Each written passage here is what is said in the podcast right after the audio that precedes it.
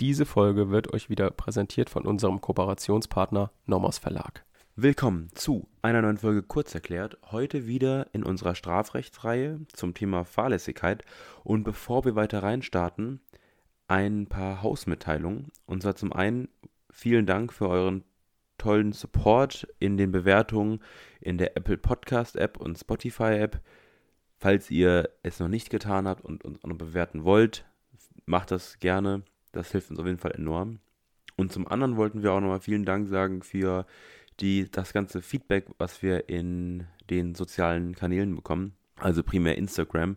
Vielen Dank dafür und falls ihr uns da noch nicht folgt, kurz erklärt auf Instagram, dort findet ihr uns auch und dort gibt es auch immer wieder Content zu unseren Folgen. Und ja, Basti, dann lass uns starten mit der Fahrlässigkeit. Ja, auch willkommen von mir. Heute beginnen wir mit der Folge 1 zur Fahrlässigkeit. Ein allseits unbeliebtes Thema, würde ich mal sagen. Also jedenfalls war es so in meinem Kommilitonen- und Kommilitoninnenkreis so, dass wir dieses Thema nicht wirklich gemocht haben. Deswegen hat man es irgendwie vernachlässigt. Also zumindest ich habe jetzt fürs Examen relativ wenig Fahrlässigkeit gemacht und immer nur so den Aufbau gekannt und gedacht, ach, das wird schon nicht drankommen. Es ist auch nicht drangekommen, beziehungsweise nur in einem kleinen Teil, wie gesagt, was ich letzte Folge schon, glaube ich, erzählt hatte. Hm, das war auf jeden Fall machbar, aber es kann natürlich auch sein, dass es dann plötzlich der Hauptteil wird. Fahrlässigkeit, das ist zwar, ich sage jetzt mal, eher selten, aber es kann passieren. Und eigentlich ist auch die Fahrlässigkeit nicht sonderlich schwierig. Ich habe mir die jetzt auch nochmal fürs zweite Examen angeguckt und kann sagen, es ist eigentlich ein Thema, was in Ordnung ist. Und deswegen, auch jetzt mit dem Wissen, was ich mir jetzt nochmal fürs zweite angeeignet habe, ähm, versuche ich euch das mal ein bisschen so näher zu bringen, wie ihr es vielleicht nicht gelernt habt. Also das ein bisschen spannender zu gestalten, weil das war meiner Meinung nach das Hauptthema, dass Fahrlässigkeit einfach nicht so Spaß hat gem gemacht hat wie Mord und Totschlag, weil die Fälle nicht so spannend waren, weil man da irgendwie rangeführt wurde mit, äh, was ist eine Sorgfaltspflichtverletzung, was ist eine objektive Sorgfaltspflichtverletzung, subjektive Sorgfaltspflichtverletzung. Das klingt wie Zivilrecht und da hat man schon direkt keinen Bock mehr. Deswegen machen wir das jetzt so. In dieser Folge werden wir uns das Schema angucken und einfach mal alles kurz anreißen. Also wir gehen, wie gesagt, das ganz normale Tatbestandsmerkmal-Schema durch, also Tatbestand, Erfolg, Handlung, Kausalität und so weiter, und reißen das alles mal mit kurzen Fällen und mit kurzen Problemdarstellungen an. Also ich werde benennen, wo sind hier Probleme, werde die kurz sogar lösen in ein paar Sätzen, dass man so eine kleine Zusammenfassung vorneweg hat, so eine abstrakte Zusammenfassung. Und in den nächsten Folgen werden wir dann, indem wir uns den objektiven Tatbestand in Ruhe angucken und den subjektiven Tatbestand und dann auch noch insbesondere die Schuld, weil die ist auch bei der Fahrlässigkeit wichtig, hm, werden wir in einzelnen Folgen machen und dann die Probleme, die wir in dieser Folge jetzt angerissen haben, sage ich jetzt mal, dass wir die uns vertieft angucken. Und dazu werden wir dann versuchen, interessante Fälle, die Kursch und ich zusammen besprechen, werde ich raussuchen, damit das ein bisschen spannender ist und nicht so, weiß nicht, so langweilig, wie wahrscheinlich im Studium das gelernt wurde. Mal schauen, ob es funktioniert, ob es äh, euch zusagt. Könnt ihr ja gerne mal uns per Instagram schreiben. Ihr könnt uns eine Mail schreiben. Ähm, ihr könnt es gerne auch, wie Cora schon gesagt hat, in oder in fast jeder Folge vorneweg sagt, dass ihr das gerne in den Spotify Sternen, also in dieser Sternebewertung, uns zeigen könnt, ob euch das gefällt weil diese Sternebewertung ist scheinbar im Moment so das Allerrelevanteste auf Spotify. Ähm, wenn man da viele Sterne bekommt, wird man viel sichtbarer. Die ganzen Spotify Originals, die bekommen natürlich automatisch viele Sterne und sind natürlich auch im Algorithmus ganz weit oben, aber wir halt nicht, weil wir selbstständig sind und halt nicht zu Spotify gehören. Und deswegen helfen uns am meisten diese Sternebewertung. Also gerne, lasst uns gerne eine Bewertung da, wenn es euch gefallen hat natürlich nur. Und Genau. Dann fangen wir einfach mal an. Und zwar beginnen wir jetzt, indem ich das Schema vorlese. Ihr könnt es einfach, wenn ihr gerade im Auto sitzt oder putzt oder so, hört ihr es euch einfach an. Ansonsten, wenn ihr es zum Lernen benutzt, schreibt euch einfach auf, weil dieses Schema ist eigentlich das, womit ich auch gelernt habe. Und das ist eigentlich so das Beste, um in der Klausur jeden Punkt im Kopf abzuklappern. Das ist ja eigentlich immer wichtig. Man muss dann nicht alles vertieft ansprechen, weil nicht überall Probleme da sind, aber man kann es im Kopf kurz hintereinander abklappern. Okay, wo sind hier die Probleme? Also, Tatbestandsmäßigkeit ist römisch erstens, dann arabisch erstens Erfolg, arabisch zweitens Handlung, arabisch drittens Kausalität, arabisch viertens, jetzt wird es wichtig, objektive Fahrlässigkeit. Und zwar gibt es da wiederum zwei Punkte, die man prüfen muss. Das ist klein a, objektive Sorgfaltspflichtverletzung und klein b, objektive Vorhersehbarkeit. Warum jetzt objektiv immer davor steht, werden wir sehen, wenn wir in die Schuld kommen. Aber jetzt geht es erstmal weiter. Bei Arabisch fünftens objektive Zurechnung, Römisch zweitens Rechtswidrigkeit, Römisch drittens Schuld. Und dann innerhalb der Schuld wird es jetzt auch nochmal wichtig. Da ist jetzt Arabisch erstens Schuldfähigkeit, Arabisch zweitens subjektive Fahrlässigkeit, das Pendant zu dem, was wir im Tatbestand gerade geprüft haben, nämlich klein a subjektive Sorgfaltspflichtverletzung, klein b subjektive Vorhersehbarkeit, drittens potenzielles Unrechtsbewusstsein, viertens Entschuldigungsgründe, unter anderem Unzumutbarkeit normgemäßen Verhaltens. Das war das Schema, was ich immer fürs Examen benutzt habe. Und hier werden jetzt auch schon ein paar Dinge deutlich. Also, wir haben eigentlich einen normalen Tatbestand zu prüfen, wie wir es auch in der ganz normalen Straftat vorne gemacht haben, im ganz normalen Tatbestand. Erfolg, Handlung, Kausalität, objektive Zurechnung. Und das, was jetzt das Delikt zur Fahrlässigkeit macht, kommt dann unter römisch viertens zwischen Kausalität und objektiver Zurechnung. Das ist diese objektive Fahrlässigkeit. Und ihr könnt euch merken, wenn wir eine objektive Fahrlässigkeit haben, dann brauchen wir auch, weil es schon objektiv heißt, auch das Pendant subjektiv. Und da wir ja hier keinen subjektiven Tatbestand prüfen, logischerweise, weil das Delikt ja nicht gewollt wurde, sage ich mal, wir befinden uns ja nicht in den drei Vorsatzformen, also nicht im Dolus directus ersten Grades, Dolus directus zweiten Grades und nicht im Dolus eventualis, sondern wir sind unterhalb des Dolus eventualis in der Fahrlässigkeit. Und deswegen prüfen wir auch keinen subjektiven Tatbestand. Wir brauchen aber trotzdem für die objektive Fahrlässigkeit etwas Subjektives. Und das prüfen wir eben in der Schuld.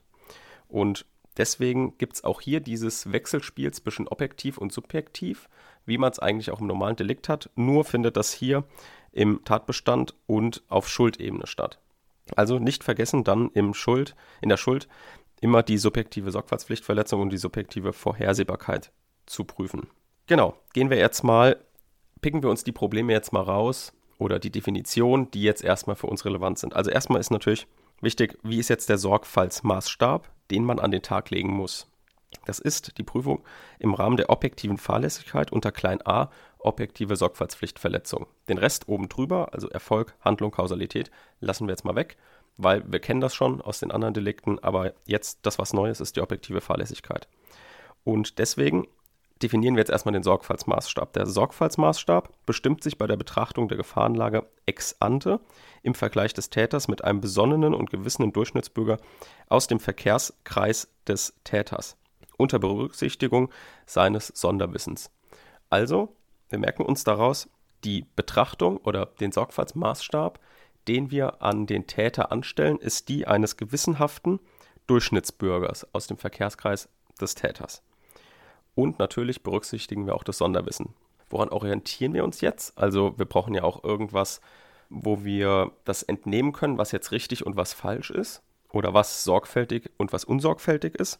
Und das sind grundsätzlich erstmal Gesetze, Verordnungen und die Normen. Der klassischste Fall einer Sorgfaltspflichtverletzung ist wohl aus einer Verordnung, die wir alle kennen, das ist die STVO. Also es sind oft Straßenverkehrsdelikte oder Straßenverkehrsverstöße, die zu einer Sorgfaltspflichtverletzung führen können. Wenn jetzt jemand Sonderfähigkeiten hat, erhöht das den Sorgfaltsmaßstab. Also, das Beispiel ist der Rettungsschwimmer. Der darf natürlich ähm, nicht im normalen Tempo mit seinen Kollegen mit zum Ertrinkenden schwimmen, denn er hat Sonderfähigkeiten, die ihm angerechnet werden. Er ist Rettungsschwimmer und kann dann eben schneller als alle anderen schwimmen und muss dann auch zuerst bei dem Ertrinkenden sein. Was jetzt allerdings nicht angerechnet wird, sind Minderfähigkeiten. Minderfähigkeiten werden nicht berücksichtigt. Also jemand, der besonders, ich sag jetzt mal, in der Intelligenz oder intellektuell, intellektuell einfach eingeschränkter ist, dem wird das nicht angerechnet. Klingt jetzt erstmal unfair. Aber wir befinden uns ja im objektiven Tatbestand. Ne? Also wir, wir schauen objektiv drauf. Da können wir so persönliche, subjektive Ansichten nicht berücksichtigen. Deswegen berücksichtigen wir das, dass er halt Minderfähigkeiten hat, im Rahmen der subjektiven Sorgfaltspflichtverletzung auf der Schuldebene. Also wird es doch berücksichtigt, aber halt nicht bei unserem objektiven, bei unserer objektiven Sorgfaltspflichtverletzung, wo eben der Sorgfaltsmaßstab bei Sonderfähigkeiten schon angerechnet wird. Was jetzt allerdings natürlich noch sein kann, ist, wenn derjenige mit Minderfähigkeiten sich ein Übernahmeverschulden zu Schulden kommen lässt. Was heißt das? Das heißt, dass er dem Rettungsschwimmer sagt, hier, ich mache das schon. So, und dann dafür sorgt, dass der Rettungsschwimmer eben nicht eingreift, weil er denkt, okay, der andere ist genauso, genauso gut im Schwimmen wie ich, der wird den schon retten. Und dann hat er sich eben vielleicht doch wegen einer objektiven Sorgfaltspflichtverletzung angreifbar gemacht, weil er sich hier eben ein Übernahmeverschulden zu Schulden kommen lassen hat. Werbung. Passend zu der Folge haben wir auch wieder eine Empfehlung für euch. Und zwar möchte ich euch jetzt einfach das empfehlen, das Buch, was ich jetzt fürs zweite Examen zur Aufarbeitung, zur Aufarbeitung der Fahrlässigkeit benutzt habe. Da habe ich mir jetzt kein Buch aus der Examensreihe irgendwie fürs zweite Examen genommen, sondern auch nochmal das Normos-Lehrbuch Kindhäuser Zimmermann, Strafrecht allgemeiner Teil.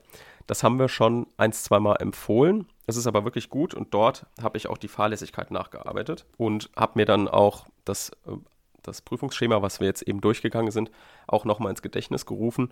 Das hatte ich also nebendran liegen und habe das dann sozusagen auf dem Schema ergänzt. Und das hat eigentlich sehr gut funktioniert. Deswegen, das Buch habe ich bis jetzt öfter benutzt zum Nacharbeiten und gefällt mir wirklich gut. Wenn ihr da für eine Hausarbeit mal reinschauen wollt oder mal privat zum Nacharbeiten das haben wollt, ist auf jeden Fall eine Empfehlung von mir. Also das Lehrbuch, Nomos Lehrbuch, Kindhäuser Zimmermann, Strafrecht allgemeiner Teil. Werbung Ende. Genau, was ist jetzt objektiv vorhersehbar? Objektiv vorhersehbar ist, was ein umsichtig handelnder Mensch aus dem Verkehrskreis des Täters unter den jeweils gegebenen Umständen aufgrund der allgemeinen Lebenserfahrung in Rechnung stellen würde. Das ist erstmal Minus bei atypischen Kausalverläufen. Erinnert so ein bisschen an die objektive Zurechnung. Also Beispiel wäre zum Beispiel eine fahrlässige Verletzung des O, der dann im Krankenwagen den Tod findet, weil der Fahrer während der Fahrt eine SMS tippt. Das ist jetzt keine ähm, fahrlässige Tötung, sondern nur ganz normal die fahrlässige Körperverletzung von vorher. Also ihm, es war nicht objektiv vorhersehbar, dass er dann auf der Krankenwagenfahrt stirbt, weil der, der Krankenwagenfahrer auf, der, äh, auf dem Handy rumtippt. So, das ist also nicht objektiv vorhersehbar gewesen. Das ist also objektiv vorhersehbar. Ist in der Regel jetzt nicht das große Problem, würde ich sagen, in den Klausuren. Die großen Probleme kommen jetzt erst. Und zwar haben wir jetzt eine objektive Fahrlässigkeit festgestellt, indem wir gesagt haben, okay, so und so ist der Sorgfaltsmaßstab, bestimmt sich nach einem Gesetz, nach einer Verordnung, nach einer DIN-Norm. Hiergegen wurde verstoßen. Dieser Verstoß war objektiv vorhersehbar. Und jetzt kommen wir zur objektiven Zurechnung. Und die ist jetzt eben ein bisschen anders aufzubauen, als es bei der normalen Straftat der Fall ist. Also beim Vorsatzdelikt der Fall ist.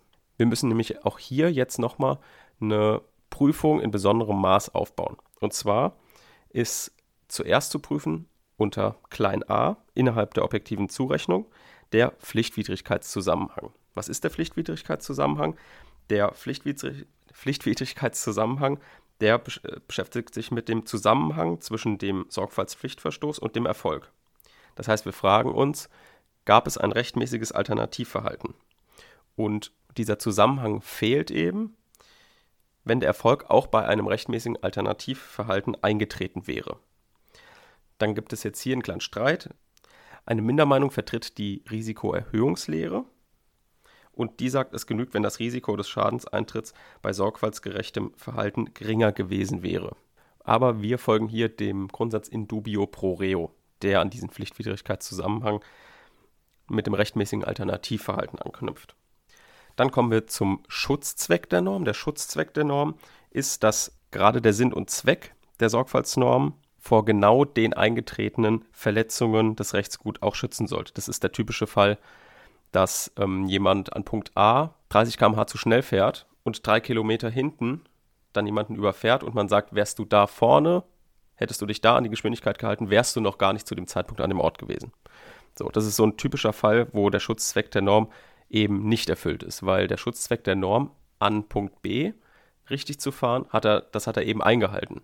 Und vorher hat er sich nicht an die Geschwindigkeitsbegrenzung gehalten und da ist der Schutzzweck der Norm aber an diesem Ort nicht zu schnell zu fahren, um die Leute nicht zu gefährden. Und der Schutzzweck der Norm der Geschwindigkeitsbegrenzung ist eben nicht, dass derjenige, der sich da nicht dran hält, an dem anderen Punkt zu einem späteren Zeitpunkt ist. Das ist nicht der Schutzzweck der Norm, sondern du sollst dich hier an diesem Punkt an die Geschwindigkeitsbegrenzung halten, damit an diesem Punkt niemand gefährdet wird. So. Deswegen, das ist dieser typische Fall, wo man sagt, okay, der Schutzzweck der Norm ist nicht erfüllt. Dann gibt es noch das Eigenveran die eigenverantwortliche Selbstgefährdung. Das heißt, hier grenzen wir dann zwischen der Selbstgefährdung und der Fremdgefährdung ab. Und dann kommt noch das letzte, das Dazwischentreten Dritter. Also wenn noch ein Dritter hinzukommt und das Verhalten irgendwie verändert oder unterbricht oder sowas. Werden wir uns aber auch genau angucken. Dann kommen wir zur Rechtswidrigkeit. Und was jetzt hier ganz wichtig ist, was wir auch in den Notwehrfällen mit dem Verteidigungswillen, subjektives Rechtfertigungselement besprochen haben, dieses subjektive Rechtfertigungselement brauchen wir jetzt hier nicht, weil es gibt hier nichts zu kompensieren. Wir erinnern uns, wir haben ja gesagt, okay, das subjektive Rechtfertigungselement, das ersetzt so ein bisschen oder kompensiert das Handlungsunrecht, also den Vorsatz. Den gibt es jetzt hier aber nicht, weil wir keinen Vorsatz prüfen, weil wir kein Vorsatzdelikt haben, sondern eine Fahrlässigkeitstat. Deswegen brauchen wir auch kein subjektives Rechtfertigungselement. Jetzt ist hier aber ein bisschen umstritten, ob jetzt wenigstens eine Verteidigungstendenz erkennbar sein muss.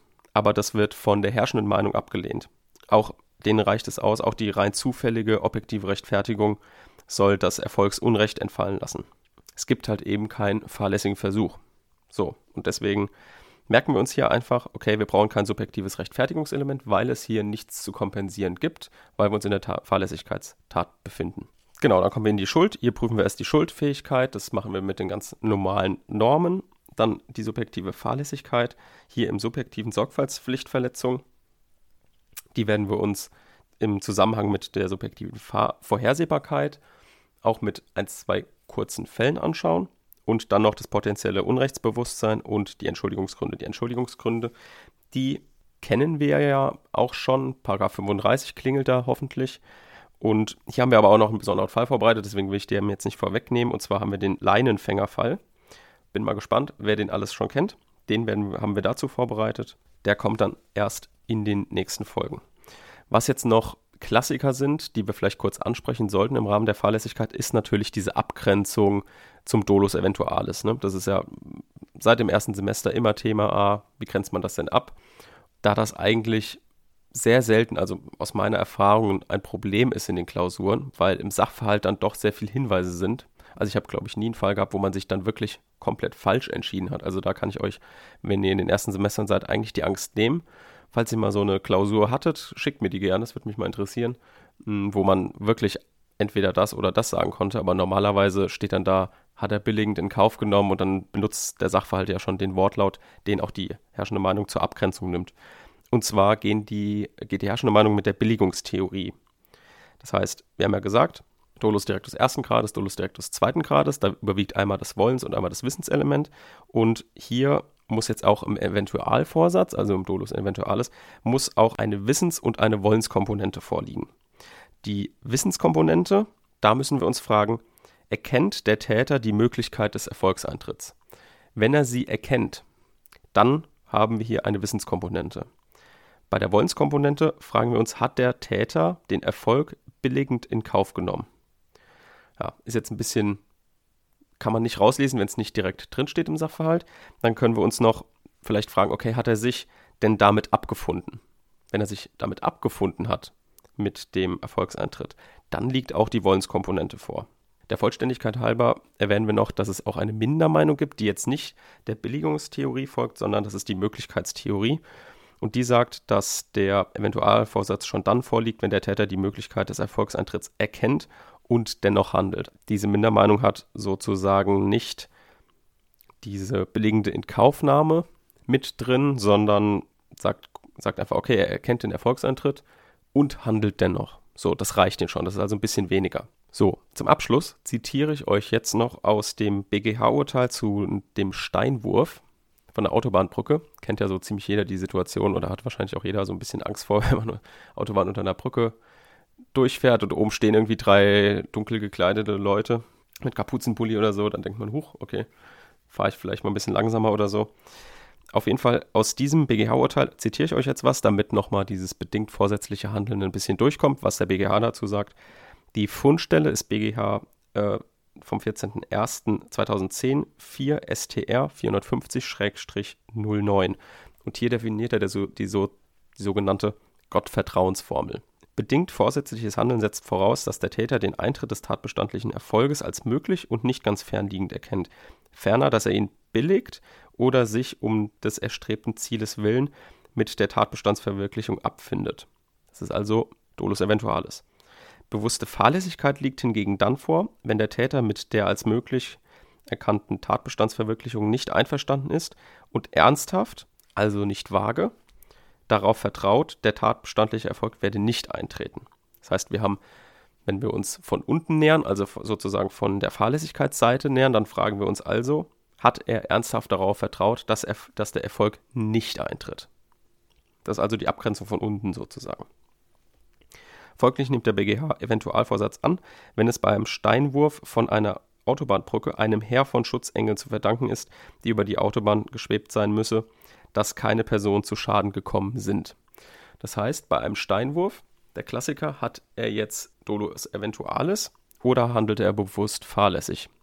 Da haben natürlich die Angeklagten gesagt, ja, das war bewusst fahrlässig. Wir haben darauf vertraut, dass da kein Auto lang fährt. So, aber das reicht eben nicht aus, weil das ein reines Gottvertrauen ist, weil dort so schnell Autos kommen können, das kann man einfach nicht ausschließen. Oder man kann jedenfalls dann nicht sagen, okay, ich habe ernsthaft darauf vertraut, sondern man hat eben nur vage darauf vertraut und es ist einem Herr von Schutzengel zu verdanken, dass da nichts passiert ist. Also diese Gottvertrauensformel, die begründet noch den Dolus Eventualis und nicht die bewusste Fahrlässigkeit. Und damit sind wir mit der ersten abstrakten Folge zu Ende. Nächstes Mal schauen wir uns den objektiven Tatbestand genauer an. Also, wenn ihr heute gedacht habt, ach, der geht jetzt aber schnell über die Sorgfaltspflichtverletzung drüber oder über die objektive Vorhersehbarkeit. In der nächsten Folge schauen wir uns das genauer an. Wir haben es jetzt schon ein bisschen angerissen, was es sein kann und haben dann natürlich ein, zwei Fälle für euch vorbereitet. Das war's dann soweit von der Fahrlässigkeit. Danke fürs Zuhören und bis zum nächsten Mal. Tschüss. Vielen Dank fürs Zuhören. Tschüss.